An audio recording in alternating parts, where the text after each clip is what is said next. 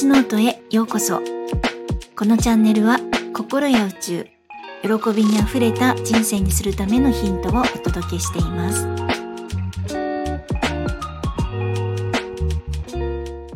皆さんいかがお過ごしですか？ゆみです、えー、本日は HSP High Sensitive Person についてお届けします。えー、この HSP って皆さんご存知ですか？あの今ネット上でも繊細さんということで HSP についての記述が多く見られます。初めて知った時はえ、大変だなってそんな感じでした。もうそんなに繊細じゃ生きていくの大変だよねって思いました。あのいろいろ調べてみると人口の、まあ、5人に1人がそうらしいので例えば少人数で集まったとしてもまあ、23人ぐらいそういった繊細な方がいるかもしれないっていうことですね。でこれはあの病気とかではなくて生まれ持った性質というか、まあ、特徴になりますのでなんかこう治すっていうことではなくていかに上手にその自分の、えー、性質と付き合っていくかっていうことになると思います。でこのように繊細ですと本当に日常生活でストレスを感じることが多くなってきます。またあの昔に比べて現在はですねとにかく情報が型です。でそして SNS ではあのリアルな本当の友達以外でも簡単につながってしまう世の中です。えー、見たくもない情報とかにさらされてしまったりとか心ない言葉に傷つくことも本当多いです。えー、便利でもある反面昔に比べて大変だなって思うこと本当に多いなって感じてます。あとあの HSP さんが一番しんどいなって思うのは多分ですね他人がどう思ってるかっていうのを繊細にキャッチしてしまうことだと思うんですね。でこれは共鳴力とか共感力とか言いますがあのプラスにですねえー、上手に使えてる時はいいんですよね、えー、カウンセラーとかに向いてると思います。でも日常生活であまりに人の感情とか負のエネルギーとかを捉えてしまうのは本当にあのしんどいを超えても嫌だと思うんですね。なんか感じ取っちゃうから。うんでもでもですね、まあ、元も子もないことを言うと宇宙の法則のところから見るとそれすら幻で思考ということになります。私繊細だからとか繊細さん HSP だからというところすらもう自分の思考になります。でそれをまあ良いものとするのか生きづらいものにしてしまうのかっていうのも思考なんですね。まあ思考なので終わりでもそれでバッサリっていうこともまあ言えるんですけれどもなのでやっぱりこう性質としては上手に付き合っていく必要があるかなと。まあでも本当にですねこれすら幻で思考のなせる技なせる技というかまあもろにエゴっていうものだと思ってます。えー、なので HSP で繊細だっていう自分を客観的に捉えるとしたらまず共感力が高いですね。で洞察力も高いです。そのためいろいろ気づくことができます。で例えば1を聞いてなんとなくはーんってあの10を理解するという、まあ、頭の良さもあると思うんですね。で、えー、ここはですねただの想像ではなく、まあ、ちゃんと想像と,、えーと考察ですね。あとエビデンス本当にそうなのかとかをちゃんと調べたり、まあ、観測することであの納得ができるもうただの想像ではなくってこういうことねっていうことをちゃんと自分で捉えるっていうことですね。で次にあの神経の過敏さですね。これも本当にしんどいと思うんですね。あの受信アンテナの感度が良すぎるんですよ。なので人が多いところとかちょっと強い性格の人がいる職場とかエネルギーに当てられてかなり神経消耗することが多いと思うんです。で避けられない時は仕方がないのでできる限りお気に入りグッズで自分をプロテクトしていただければなと思います。あのお気に入りの曲とか。で、仕事中であれば、癒しグッズとかをデスクに置くとかですね、お守り代わりにぜひ活用していただければと思います。そして、えー、感情の豊かさと強い共感力。ですね。これがあるので、まあ、おのずとどうしても揺れ幅が大きくなってしまうんですね。これも大変だと思います。なんか幸せなものを見てもハートがじんわりして涙もじんわりしてで別に今度は悲しいものを見てもハートがズキズキして涙がポロリってしてっていうであの他人との境界線っていうものがありましてまあ心理学とかではあの辛くなったりするのできちんと線を引きましょうねとか言われることがあります。でその境界線をしっかり持っていないと自分の感情なのか他人の感情なのかということがわからなくなるので注意しないといけないです。であのまたまた余談なんですけれどもあの以前の会社でですね、まあ、私たち管理職3人が派遣先の偉い人にあの私たちがちょうどこうまとまって働いてるブースの中央でですねもう立ったままむちゃくちゃ怒られたというもう激起こされたことがあるんですね。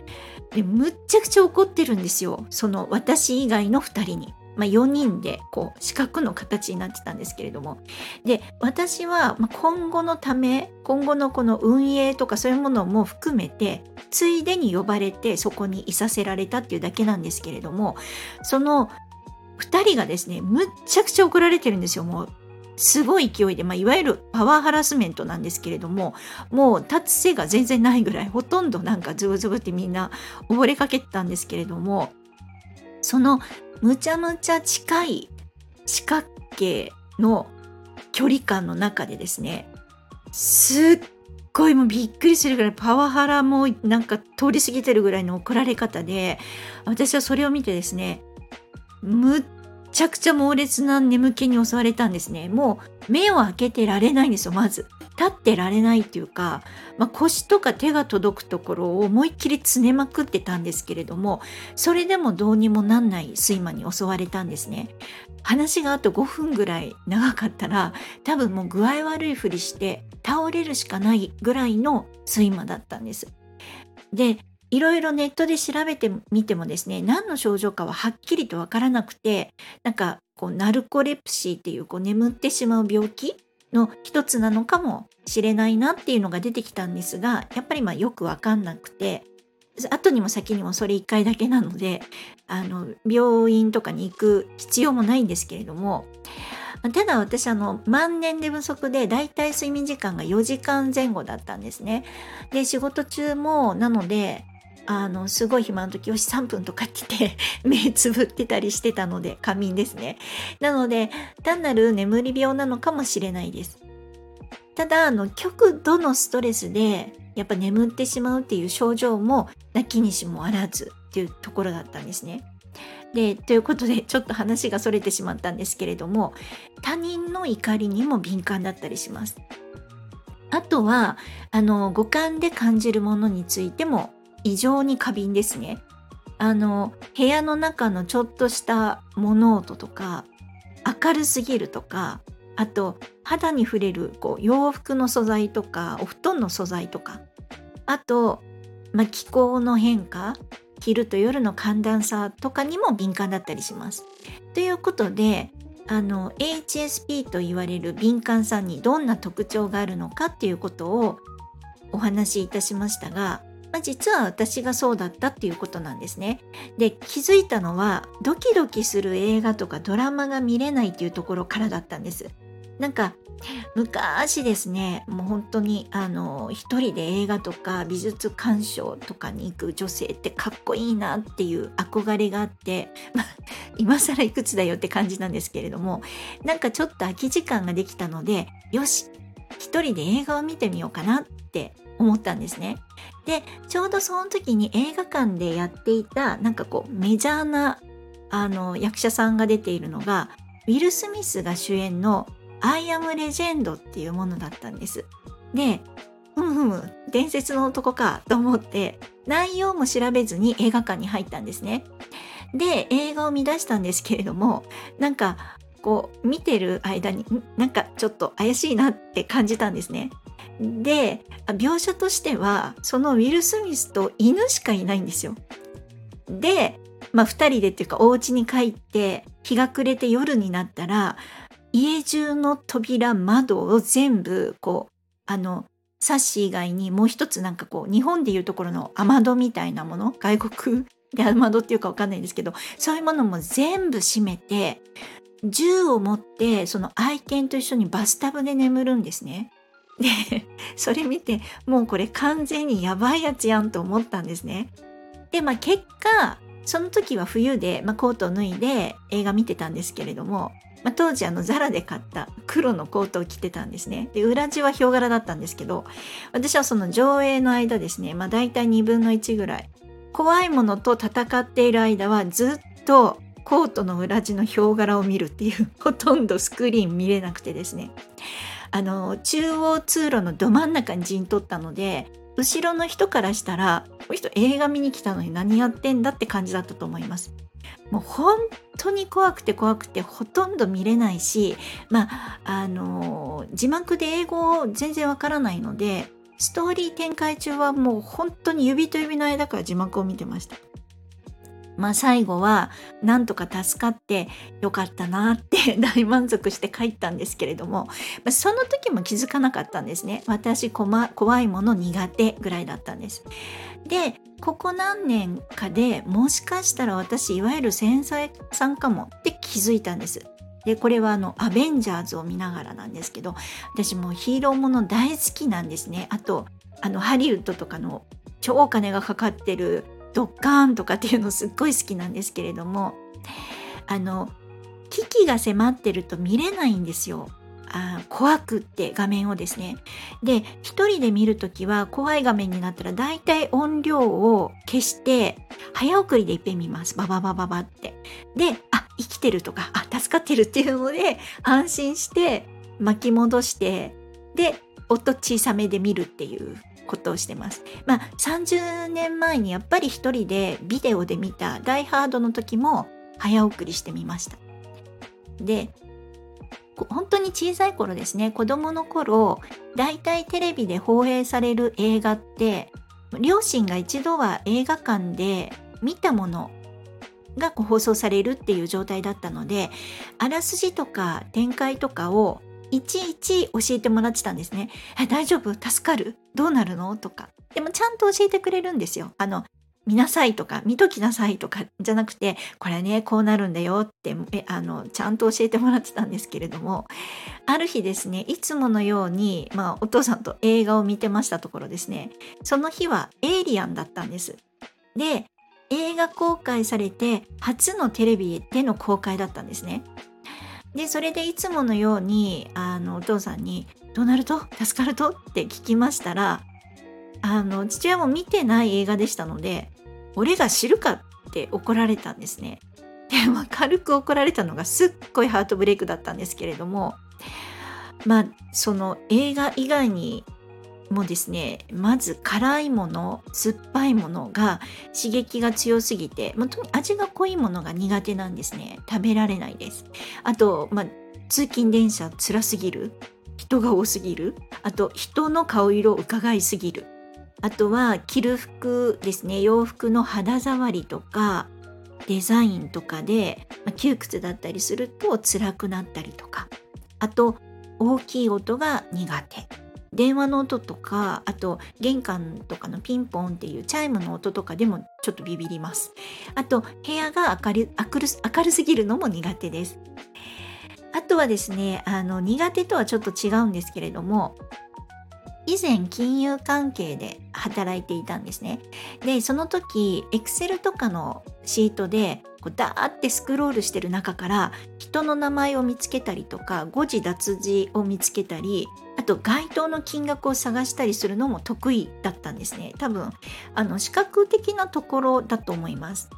あとあの全然関係ないかもしれないんですけれども私は本当にあの肌触りのところが敏感でですね